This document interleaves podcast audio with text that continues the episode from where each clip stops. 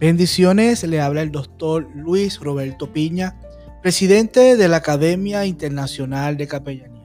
Y esto es Hablemos de Liderazgo, un tiempo de capacitación de la Escuela de Liderazgo de Alto Impacto.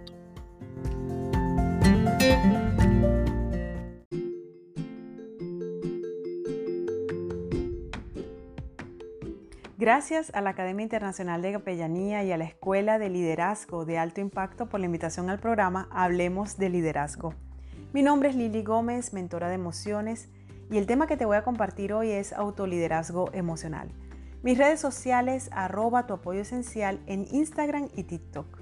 Este tema tan importante lo vamos a recorrer de la mano de dos apasionantes historias para así descubrir más acerca del autoliderazgo emocional. Te presento a José, hijo de Jacob, menor de 11 hermanos, favorito de papá, un poco engreído el muchacho, huérfano de madre, que comienza a tener visiones y sueños en donde se veía que tendría una autoridad mayor a la de sus hermanos. En múltiples ocasiones su padre le invitó a que dejara de compartir esos sueños y esas visiones, pero ya era demasiado tarde sus hermanos le aborrecían. Por otro lado tenemos a Sansón. ¿Te acuerdas? Ese que tenía el cabello largo, que si se lo cortaban perdía su fuerza. Sansón era hijo de una mujer que había sido dada por estéril, así que fue casi un milagro. Tenía un llamado específico por Dios para ayudar a los israelitas a liberarse de los filisteos. No se le podía cortar el cabello ya que estaba consagrado a Dios y sus padres buscaron en todo momento de conducirlo por el camino que Dios les había dado, hasta que las situaciones llegan y todo cambia. En el caso de José, fue vendido como esclavo y llegó a Egipto. Allí empieza a trabajar en la casa de un hombre de la guardia de Faraón llamado Potifar. Se ganó el favor de Potifar ya que él veía que cuando José manejaba las tareas, pues éstas florecían. Así que con esa confianza les dejó la administración de su casa. Pero un día la mujer de Potifar quiso seducir a José. Este se negó y ella lo acusó de abuso. A José lo enviaron a la cárcel. Allí atravesó un proceso de años de olvido. Lo que sí hay que recordar era que Dios estaba con él. En el caso de Sansón, estuvo por muchos años caminando de la mano de Dios pero luego se alejó, se alejó del consejo de sus padres, se casa con una filistea, se maneja solo por impulsos y se vuelve orgulloso e iracundo. Confía solamente en sus fuerzas, no reconoce sus errores y tenía una debilidad muy marcada, su sexualidad. Conoce y se enamora perdidamente de una prostituta llamada Dalila. Esta lo traiciona, ya que Él le confiesa dónde reside el verdadero poder de su fuerza.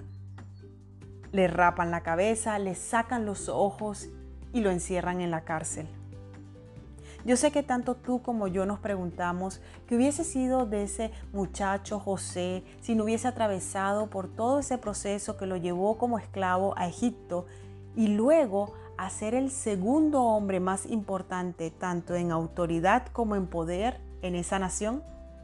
¿Y que hubiese sido de Sansón si él hubiese trabajado más en su carácter, en sus formas de actuar y se hubiese apegado de la mano y el consejo de Dios y sus padres? ¿Cómo hubiese desarrollado ese potencial? Y ahora la pregunta líder es para ti. Es un test bastante simple y a su vez profundo. Son dos preguntas.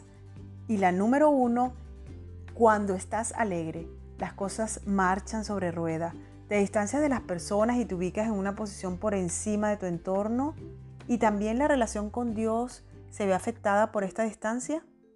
Y la pregunta número dos, cuando estás desanimada o desanimado, las cosas no están yendo bien, estás hundido, la relación con tu entorno, con tu familia y, con Dios se fracturan también?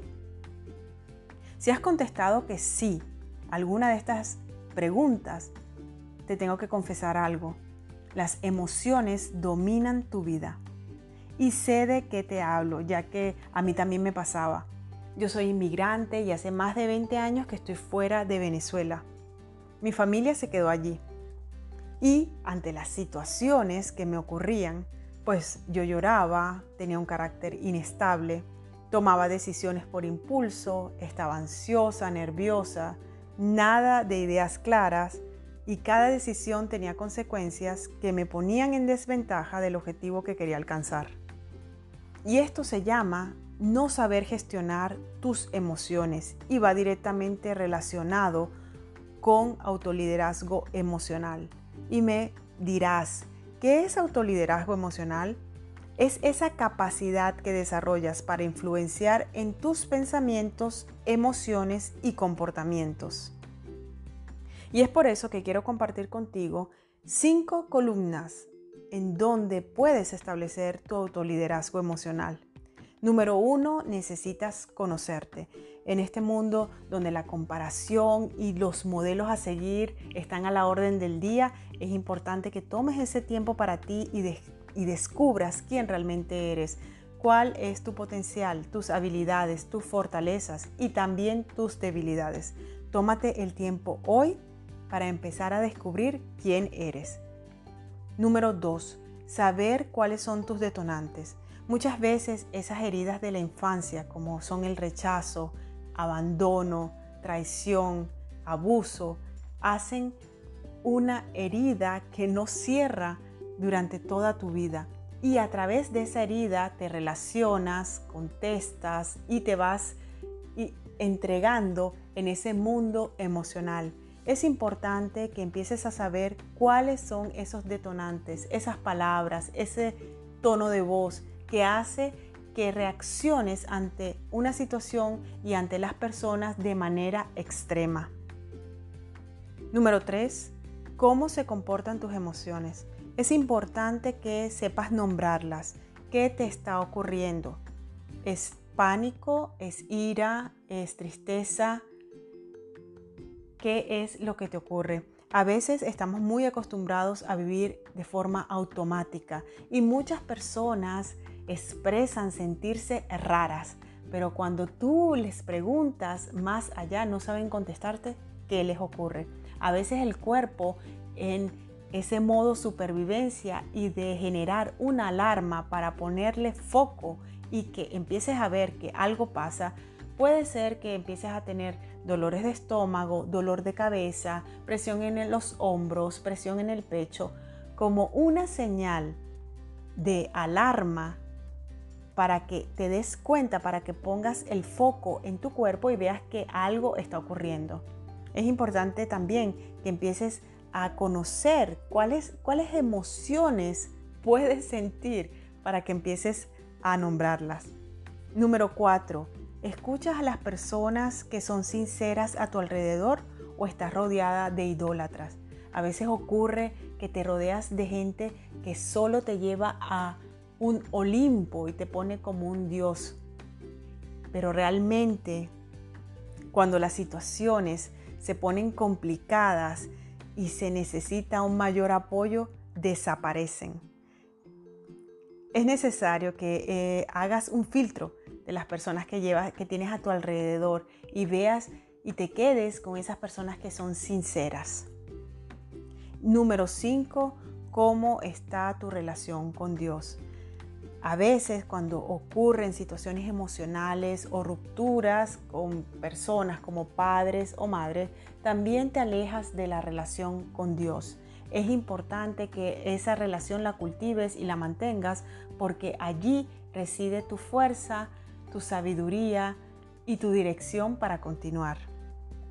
El autoliderazgo requiere un proceso así como el que ha pasado con José para que ese músculo se empiece a entrenar y puedas saber y conocerte cuáles son esos comportamientos y cómo son esas formas que tiene tu personalidad de reaccionar.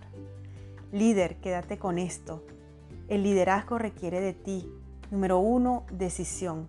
Tienes que entender que no sabes todo y que hay aspectos de tu carácter que debes seguir corrigiendo para ser transformados. Número dos, saber que van a ocurrir situaciones en donde necesitas perdonarte y perdonar a otros. Número tres, crear nuevos hábitos. A lo que se refiere con las emociones es que empieces a tener hábitos de tener tiempo a solas contigo para poder entender qué es lo que está ocurriendo. Tal vez puedes tener papel y lápiz y empezar a escribir cómo te sientes. O si tienes una persona en tu, en tu entorno que sea cercana, respetuosa, con la que puedas compartir esas emociones que te están ocurriendo en ese momento y las puedas expresar. Número cuatro, ser flexible, que no es lo mismo que ser permisivo y saber que es necesario los procesos para seguir avanzando y transformándote. Número 5. Poder autoevaluarte no solo con tu propio criterio, sino que también puedas rodearte de personas, como ya te comenté anteriormente, sinceras, respetuosas y que puedan darte un feedback sincero. Número 6, automotivarte. Habrán días donde te sea más cómodo seguir donde estás y que cambien otros. Pero recuerda que si Dios te está proveyendo de esas situaciones, también te da esas herramientas para que tú sigas adelante. Y número siete, no dejar de lado la relación con Dios. Toda la tecnología, la vida tan rápida como va, los halagos, los triunfos, los fracasos, pueden nublar lo verdaderamente importante. Volver a la fuente de donde sale tu sabiduría, la fuerza y la, la dirección que necesitas para continuar. Gracias por la invitación. Fue un placer compartir en este espacio. Soy Lili Gómez y nos escuchamos en una nueva oportunidad.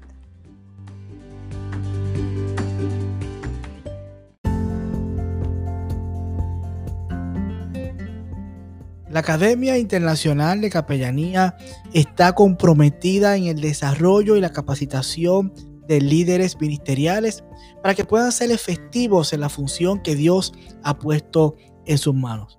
Así que mantente conectado a este tiempo de capacitación. Hablemos de liderazgo y conéctate a nuestras redes sociales. Bendiciones.